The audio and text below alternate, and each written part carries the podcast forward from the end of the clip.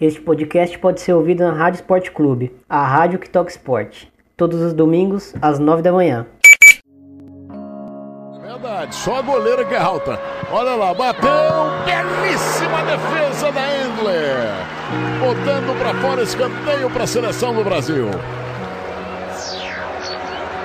Se essa goleira Endler jogasse na Itália.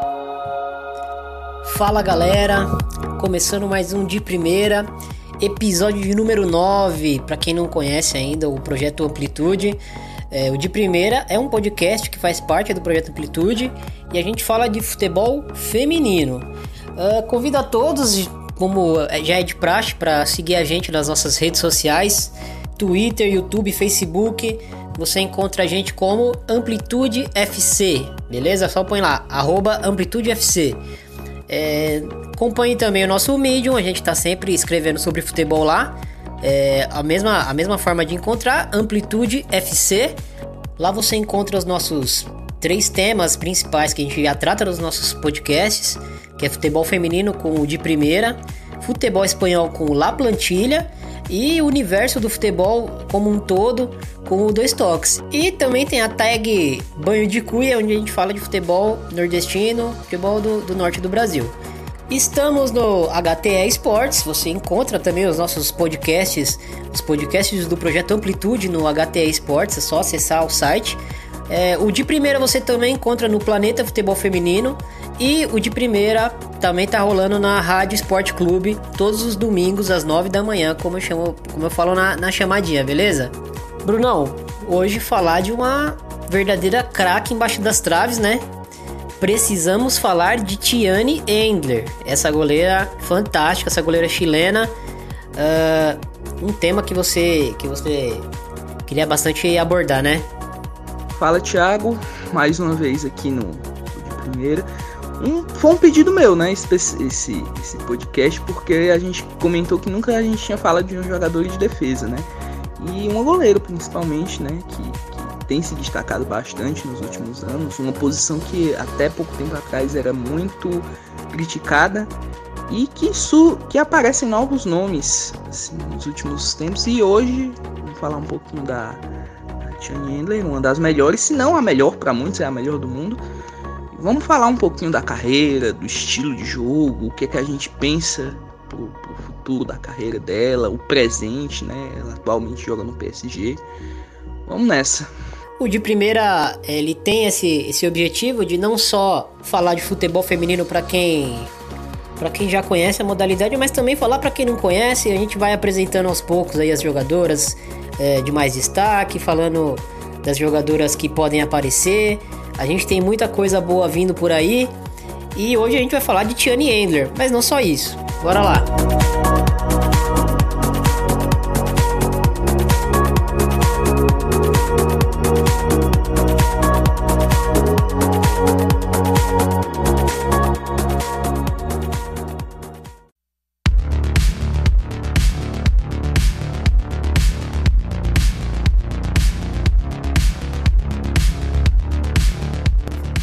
De primeira é quinzenal e na última semana, nas últimas duas semanas, é, aconteceu bastante coisa relevante no, no futebol feminino. É, tivemos o final da, da do Mundial Sub-17, tivemos as finais da Libertadores e tivemos a premiação da revista France Football. É, então vamos falar rapidinho sobre esses três temas. É, começando pelo, pelo Mundial Sub-17, é, onde a Espanha se sagrou campeã. É, a Espanha, lembrando que a Espanha também foi campeã do, do Mundial Sub-20 esse ano, é, desse, dessa última edição. Então, assim, fica claro que, que a Espanha vem forte para o futuro aí nos próximos 4, 5 anos. A seleção espanhola provavelmente vai bater no teto do futebol mundial e vai se tornar mais uma seleção aí é, de um peso de uma Alemanha, no peso de uma França, de uns Estados Unidos talvez. Então é bom ficar de olho. É, eu queria falar um pouco sobre algumas, algumas jogadoras é, que se destacaram no Mundial. A gente não vai aprofundar muito, porque a gente pretende fazer um, um episódio sobre jogadoras mais jovens é, em breve. Uh, mas tem, tem, algumas, tem algumas jogadoras que eu acho que vale a pena a gente citar, algumas, algum, alguma equipe. Uh, lembrando que a final foi, foi México e Espanha, e, e a Espanha uh, foi campeã. Mas teve algumas equipes que, que se destacaram positivamente. O Canadá chegou, chegou às semifinais também é, com uma jogadora, a Jordine Huitema, uma camisa 9 muito alta, muito, uma jogadora muito interessante. Uh, uma 9 diária mesmo, mas é uma jogadora que, que fora da área também sabe se virar, mas que dentro da área se mostrou muito perigosa. É, e vale a pena a gente ficar de olho. O México, que foi um dos finalistas, uh, vi duas jogadoras ali bem interessantes no, no México. Alisson Gonzalez, que é a 10, a, o destaque técnico da equipe, né? Mas eu também gostaria de destacar a camisa 8, a Pérez, que é uma jogadora que batia os pênaltis, bola parada ela pegava, uma, uma, meia, uma meia central ali, uma, um, como, como se fosse uma segundo volante aqui no Brasil, como é conhecido, né? Ou uma interior, como a gente costuma falar também. Uh, uma jogadora interessante, uma jogadora com uma criatividade, uma dinâmica interessante vale a pena a gente ficar de olho para o futuro. A Espanha, campeã, teve eh, como destaques para mim a Cláudia Pina, que foi uma das jogadoras principais, a camisa 10 aí da, da, da seleção espanhola nessa, nessa competição. É, eu vi alguns, alguns, alguns momentos dela em jogo e eu fiquei impressionado com, com a facilidade que ela bate em gol. Ela tem uma perna direita onde ela, ela consegue bater forte ao mesmo tempo colocado no gol. Uh, e todo mundo sabe que um chute forte colocado no, no, em algum dos ângulos ou em algum dos cantos rasteiros é muito difícil de, de qualquer goleiro pegar, né? E ela se mostrou muito eficiente nesse tipo de, de finalização com o pé direito. Uh, também gostaria de destacar nela que ela teve um posicionamento e um poder de decisão bem interessante para a equipe. Ela foi um, realmente um fator diferencial na final. Ela fez os dois gols. Uh, também gostaria de destacar a Irene Lopes, que é uma meio-campista bem habilidosa, canhotinha ali, uma jogadora de mais de controle de jogo, mas uma jogadora que também desequilibrou positivamente para a Espanha, levando a Espanha para esse título. É, tem uma equipe aqui que, que acabou sendo eliminada pelo México nas quartas, o Ghana. Uma equipe africana, que geralmente equipes africanas é, não, não, não se destacam tanto assim em competições. E é capaz de até a gente deixar passar porque chegaram só nas quartas de final. Mas uma bela equipe. Teve a artilheira da competição, a Abdullahi Mukarama. E ela. Uma jogadora. Ela joga com a camisa 8, mas ela foi a 9 é, do, da, da equipe no, no, nos jogos, né? A, a centroavante, né? Fez sete gols na competição, uma jogadora, assim, pra gente ficar de olho. Eu acredito que tenha sido, se não foi a melhor jogadora da competição, foi uma das melhores. Uma jogadora rápida, uma jogadora física, mas muito atenta com, com tudo que tá acontecendo na área, muito oportunista. Uh, que, uma jogadora destra que finaliza bem com a perna esquerda. Ela fez um, um, gol de esquerda se eu não me engano, contra a Finlândia. Uh, e uma jogadora que tem um contra um. Então, assim, uma 9 completa, né? Uma jogadora que, que provavelmente aí nos próximos anos a gente vai ouvir falar bastante. E também tem a, a uma outra atacante que, que é uma, é uma jogadora mais participativa, que vem trabalhar a, com a bola, mais habilidosa, mas também muito rápida e muito lúcida. É, que me espantou nessas duas jogadoras foi a lucidez, uh, não se prendendo ao estereótipo, né? Mas joga geralmente jogadoras africanas têm, têm muito físico, muita força, mas o entendimento de jogo desses atletas geralmente não é tão apurado. E essas duas jogadoras uh, me chamaram muita atenção por isso. É, isso posto, o Brasil foi eliminado na primeira fase. Uh, material humano o Brasil tem, sabe disso. Uh, bem falando, falando bem rapidamente, as seleções sul-americanas em si uh, não foram bem, né? Novamente em, em mundiais. E serve de, de, alerta aí pra gente que não basta ser forte na América do Sul quando a América do Sul em si não é forte no Mundial, né? Pra, o Brasil precisa dar um, um passo uh, à frente. Libertadores feminina, o Atlético Huila da Colômbia foi campeão é, da Libertadores. Uma surpresa, né? Claro que, que na Libertadores é, muitos campeões é, nacionais, mas as três equipes brasileiras, principalmente Iranduba e, e Santos, eram as, as, favoritas. E o Colo-Colo, talvez a gente conseguisse colocar ali no, no, numa segunda prateleira. Uh, e acabou dando o Atlético Huila, né? Uma equipe que, que surpreendeu pela, pela dedicação e pela organização tática. Lógico que, que tem talento ali também. Mas a gente sabe que, que se no Brasil tá difícil o futebol feminino, é, dos nossos vizinhos sul-americanos está mais difícil ainda. Lá os desafios são bem maiores, menos estrutura. Uh, então fica aí o nosso parabéns para o Atlético Ulha. A gente vai, vai também abordar esse tema aí mais para frente. Uh, falar de, de equipes sul-americanas, talvez de algumas jogadoras que se destacaram essa temporada. Uh, a gente tá com algumas ideias aí. A gente também tá aceitando feedback aí do, dos ouvintes. Então pode mandar pra gente pra gente falar mais sobre o Atlético Huila e sobre quem se destacou aí no, no, na Libertadores Feminina, no cenário sul-americano em geral. Balão de ouro da revista France Football, é, tivemos uma vencedora, Ada Hegerberg, a norueguesa centroavante do, do Lyon, uma jogadora fantástica dentro da área, completíssima, talvez a, melhor jogadora uh, em atividade dentro da, da, da área, é uma finalizadora completa. Ela acabou levando o prêmio. Eu tava apostando é, na Pernille Harder. Não foi dessa vez. Vai chegar a vez dela ainda. Mas assim, não, independente de ser torcida não, o prêmio foi merecido. A Ada fez uma temporada fantástica, uma jogadora jovem, só de 20, 23 anos, é, já tá no topo do mundo. A Marta ficou em quarto na, na premiação, ela também estava concorrendo entre os 15 nomes. E quem fechou a, o pódio foi a Marozan, meio-campista alemã que também joga no Lyon. É, destaque negativo ficou pro, pro DJ que estava apresentando a premiação e pediu para Ada dançar um, um, uma, um hit aí que está em alta aparentemente. Uh, fica aí nossa puxada de orelha porque quando uma mulher conquista algo tão importante. A primeira vez que esse prêmio é entregue, ela entrou para a história como a primeira a receber esse prêmio. Na, na entrega desse momento consegue tentar manchar, é, apesar mesmo ele talvez não entendendo a, a, o tamanho da bobagem que ele falou, né? Acaba meio que manchando a premiação em si, mas não a conquista da atleta, isso jamais.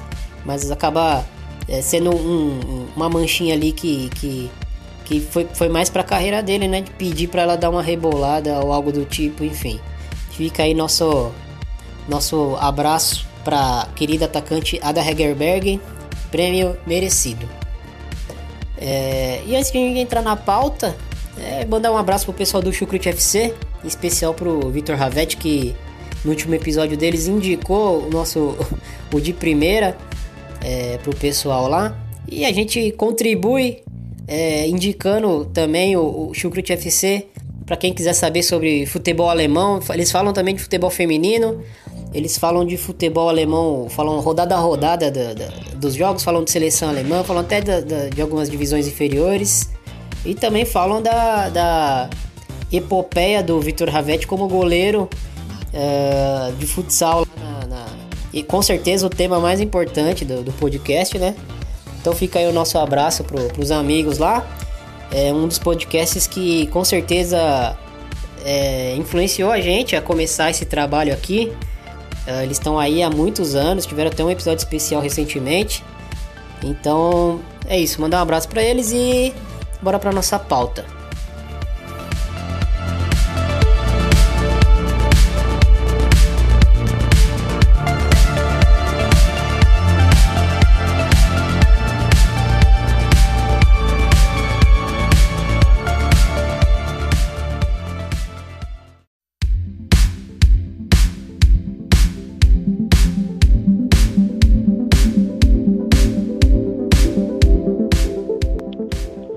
Brunão, passa um pouco do dessa traje, trajetória da, da Endler, todo esse histórico dela, que é uma jogadora que, que ascendeu tão rápido no futebol sul-americano uh, se estabeleceu rápido também, né? Conta um pouco pra gente desse, dessa trajetória dela.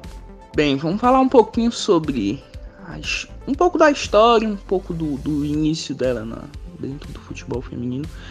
Ela nasceu em 1991 e começou a infância praticando diversos esportes, né? Tênis, natação até, se eu não me engano, a irmã dela foi nadadora. Hockey também, hockey no, de grama. Basquete, vôlei e ginástica artística. Antes de chegar ao futebol, né? Chegou mais ou menos com, com 10 anos ao estádio italiano, que era uma equipe pequenininha lá no Santiago. E começou jogando como atacante, mas o que que acontece? Ela pela boa estatura, o ex-goleiro da seleção chilena, o Marco Antônio Cornes, ele disse: Por que você não, não, não vira goleira? Foi esse o passo decisivo para a carreira dela, essa mudança de posição de atacante para o gol. Ela também jogou pelo, por clubes da escolares, né, o Colégio Alemão de Santiago, que é, foi a escola onde ela estudou.Esse foi o princípio dela, no caso. Em 2007 ela se entregou a, a, ela fez parte da seleção sub-17 do, do Chile, no caso. E em 2007, 2008 ela começou a carreira profissional na equipe do União La Calera, onde chegou à quinta colocação daquele campeonato naquele ano em 2008, né? E passou 2008, 2009 e em 2010 se transferiu pro Everton de Vinha Del Mar, que era na época a equipe mais forte no futebol chileno, na época o Everton, ele, ele ganhava tudo, praticamente tinha basicamente a, a, a, seleção, a base da seleção chilena. E ela foi trazida pro Everton para disputar a Libertadores feminina, né, em 2010. Foi muito bem no Everton. Apesar de não ter conquistado o título chileno, ela foi vice-campeã da Libertadores com, com, com, o Everton. O Everton perdeu para o Santos naquela final. Acho que vocês até devem se recordar um gol da Maurinho de falta no finalzinho.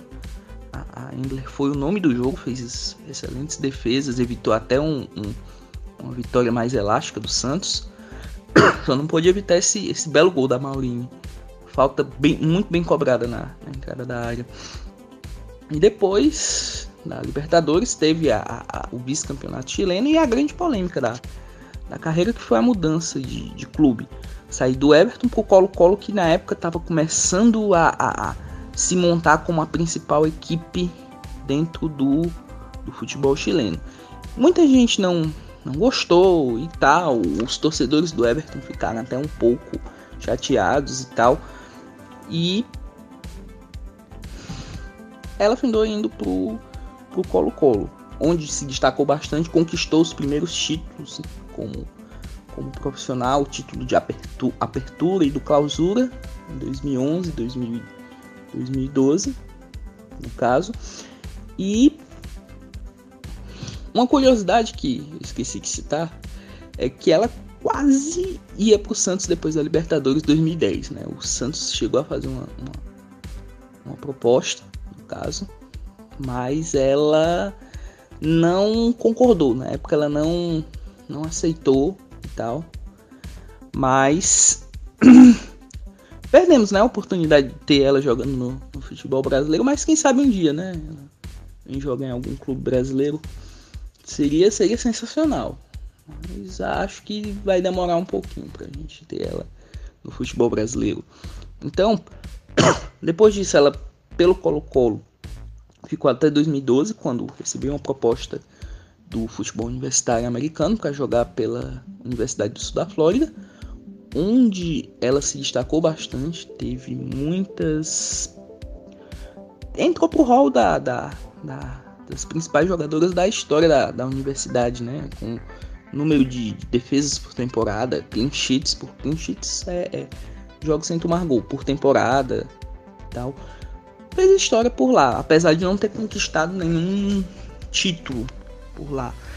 Muita gente pensava que ela ia permanecer até ser draftada para jogar na Liga Americana, mas não foi bem isso que aconteceu. Ela findou indo para o Chelsea, na FAWSL, que na época era semi-profissional. Então as jogadoras tinham que ser tanto, tanto jogadoras como tinham suas, suas profissões fora, fora dela. E o Chelsea era uma equipe que vinha crescendo e tal, mas não, não tinha uma estrutura ainda como é hoje. Hoje em dia o Chelsea é uma, uma referência, uma das cinco melhores equipes europeias no futebol feminino. E pelo Chelsea ela fez só cinco partidas. Inclusive em uma delas ela defendeu um pênalti da Karen Carne. Ela teve problemas com, com, com lesão, isso em 2014, quando ela chegou no Chelsea. Que foi o ano do Sul-Americano Feminino no Equador. Que ela teve que perder a fase. Jogou dois, duas partidas da fase. Da primeira fase. Na verdade o Chile foi eliminado né, na primeira fase daquele, daquele sul-americana. Ela jogou as duas primeiras partidas, nas duas últimas quem jogou foi a Natália Campos. O, o Chile não chegou à fase final. Ela teve uma lesão no menisco. O Chelsea até ofereceu apoio médico para ela, para ela permanecer no clube, mas ela não aceitou. Voltou para o Chile. Na época, em 2015, ela recebeu duas propostas, na verdade. Uma foi de Santiago Morning e a outra do Colo-Colo. Ela optou pelo pelo Colo-Colo. Né? Nesse meio tempo da, da Universidade de Sul da Flórida, ela foi campeã da Libertadores feminina. Foi o primeiro título não não brasileiro da Libertadores feminina em 2012. Na época, a Universidade da Sul Flórida liberou ela para jogar três partidas da Libertadores, no caso, foram três, se eu não me engano, três ou foram quatro partidas e ela foi decisiva. Ela defendeu o pênalti da Hillen na final. Foi extremamente importante, né? Que era um, um pilar da defesa do Colo-Colo, era, era a Cristiane. Então, em 2015 ela retornou ao Colo-Colo, disputou, ganhou mais uma vez o Apertura e na Libertadores Feminina levou o Colo-Colo mais uma vez na final, que foi perdida pela Ferroviária por 3 a 1 no caso.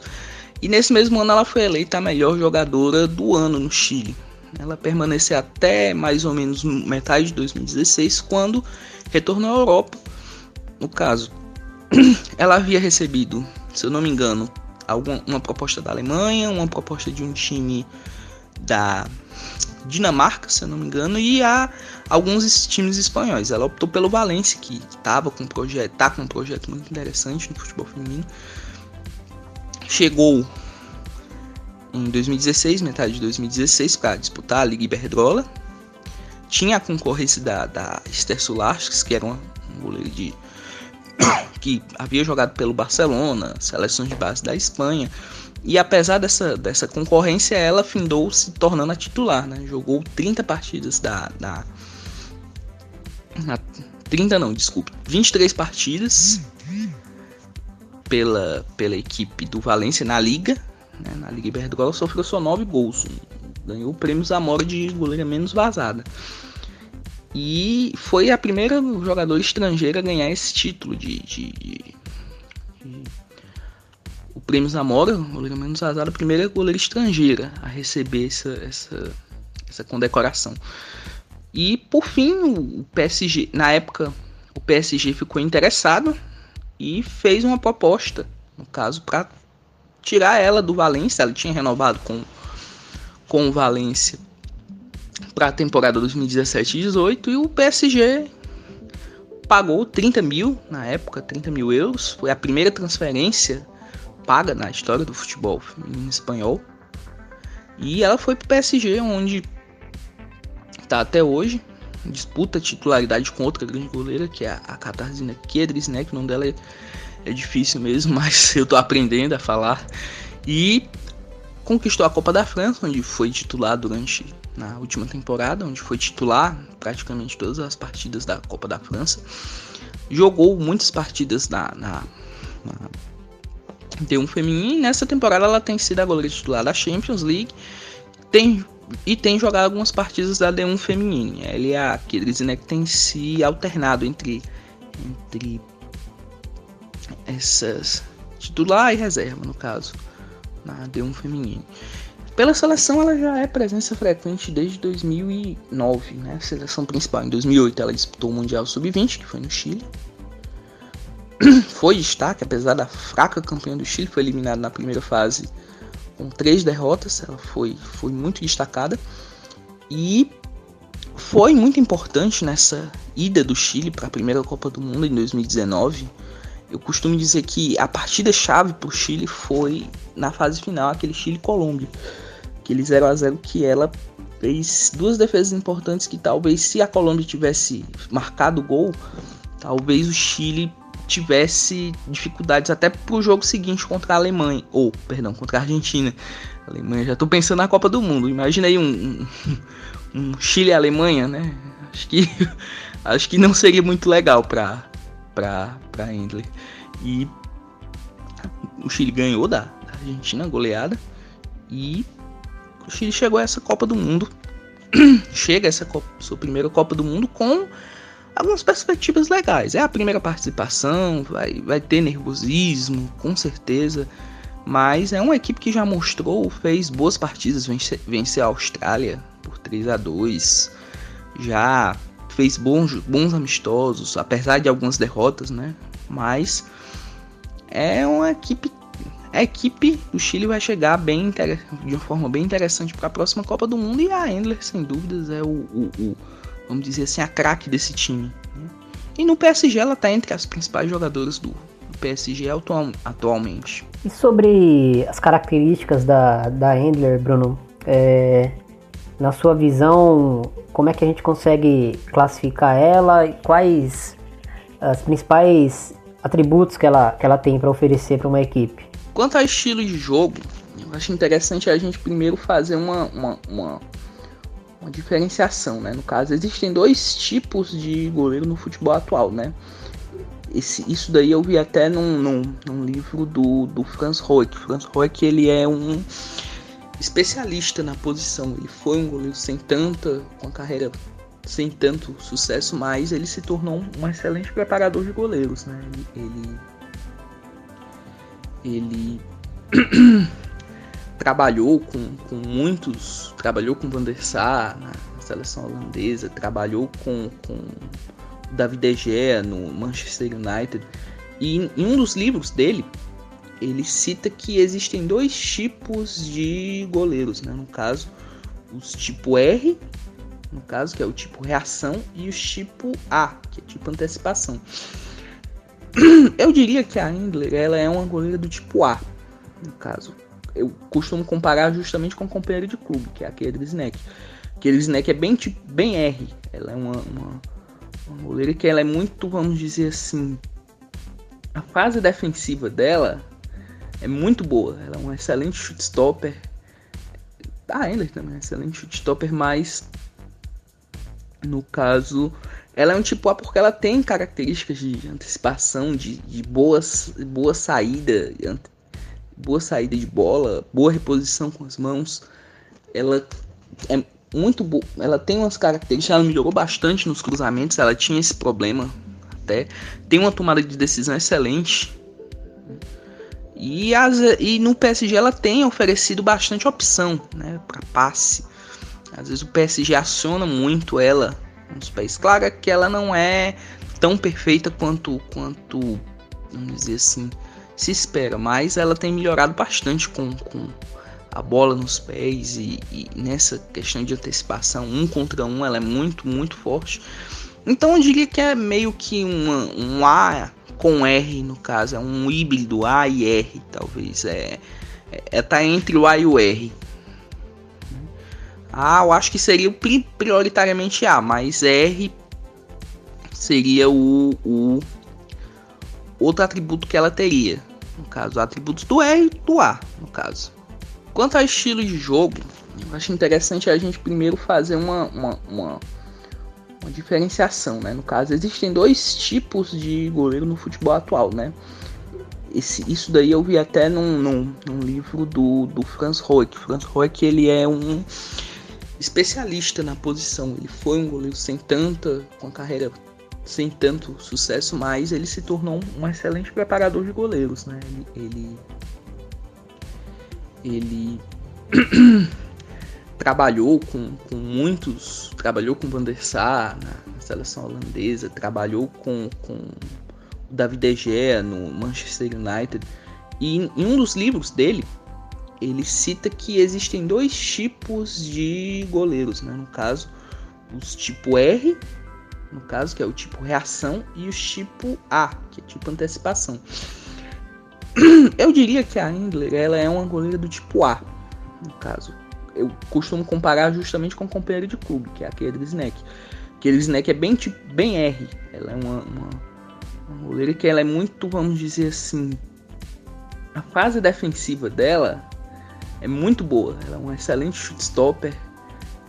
A Endler também é um excelente shotstopper, mas no caso ela é um tipo A porque ela tem características de antecipação, de, de boas, boa saída, boa saída de bola, boa reposição com as mãos.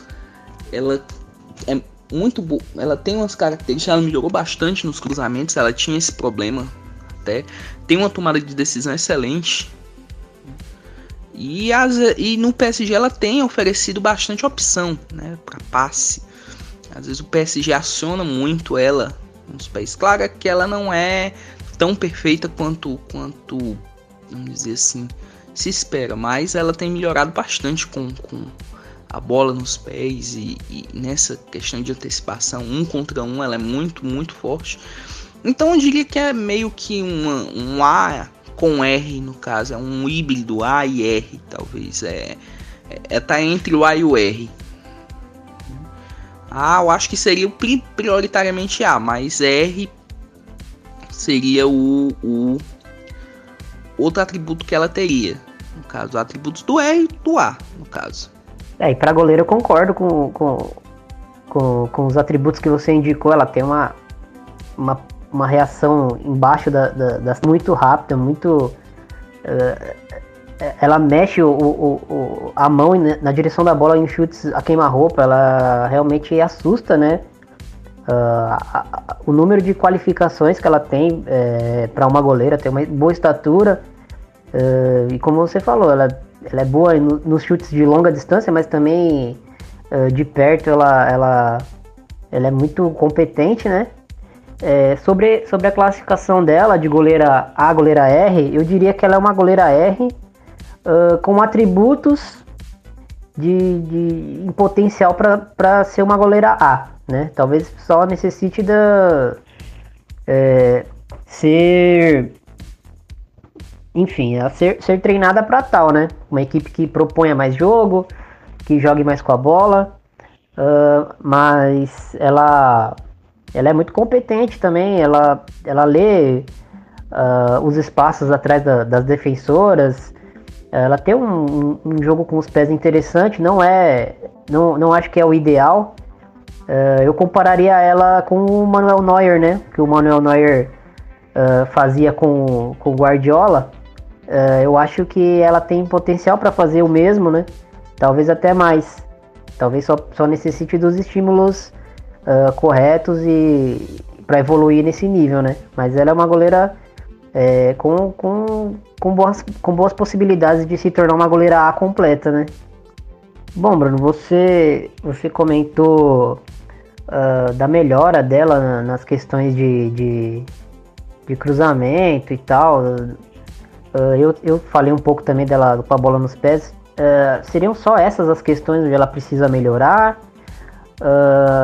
o que dá pra gente, olhando para ela, se imaginar que ela, pode, que ela possa uh, chegar a nível de topo, quais atributos ela pode, ela pode uh, melhorar a ponto de chegar no, no, no, nível mais alto dentro desse atributo, na sua opinião? Eu acredito que o jogo com os pés, acho que hoje é uma questão muito, vamos dizer assim, primordial no futebol atual, né? O futebol atual ele tá de um jeito extremamente dinâmico, seja masculino ou feminino nessa questão de saber jogar com os pés, de, de, de, saber dar o passe certo, fazer passe tanto curto como com passe longo, lançamento, no caso.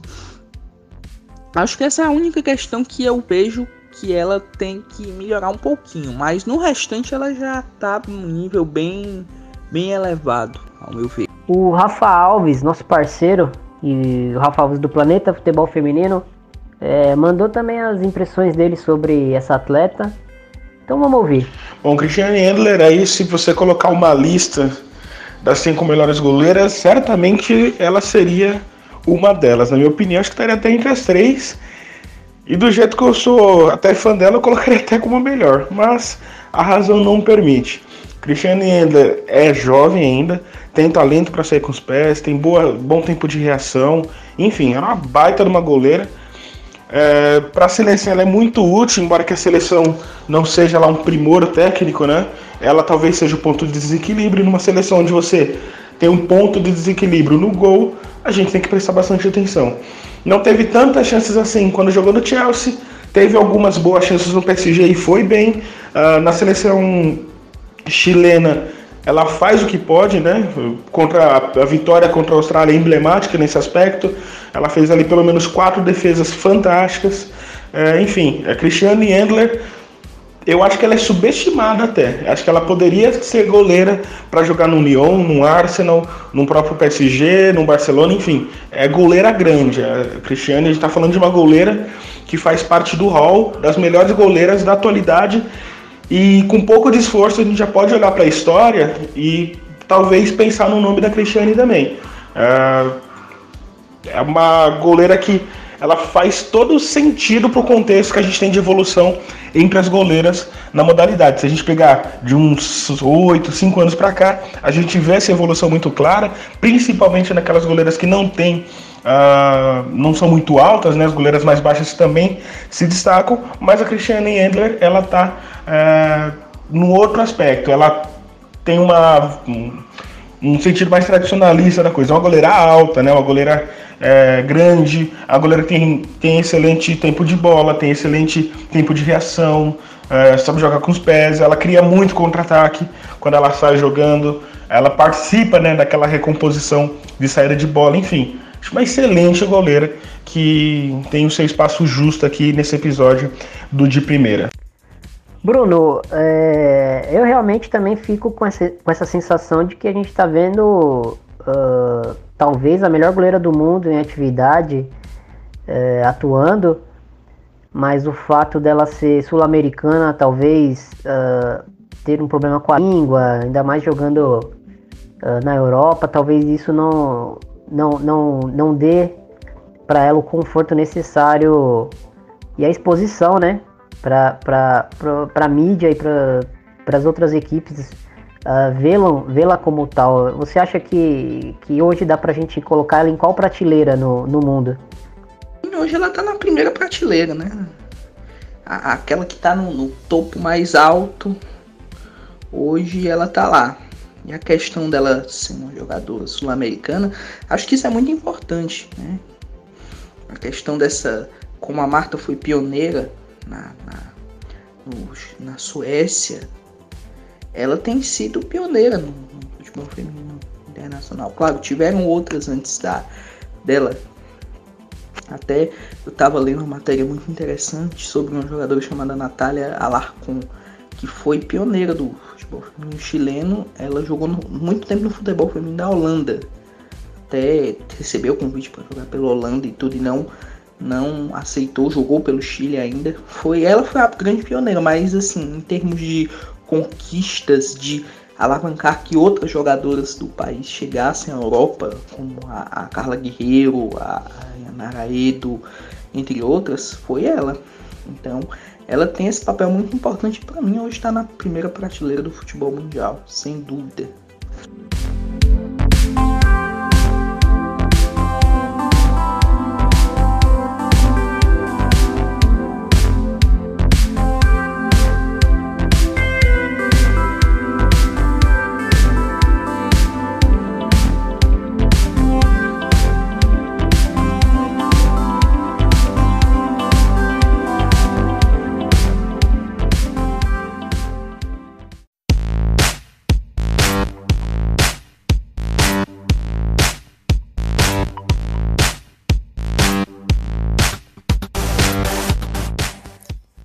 Mais um episódio entregue. A gente não, não chegou a gastar uma hora dessa vez. Mas acho que tem bastante conteúdo, tá bem interessante. O último episódio que a gente falou bastante da, de seleção brasileira de Vadão tá valendo até o ano que vem aí. É, até o ano que vem é uma pauta bem quente aí pra gente. Pra quem não, pra quem não acompanhou, pra quem não ouviu ainda, ouvir. É, essa é a dica que eu deixo aqui no final desse episódio. E agradecer, agradecer a participação do Bruno mais uma vez, do Rafa. É, agradecer novamente ao pessoal do Chucrute e um abraço. Falou, gente. Valeu.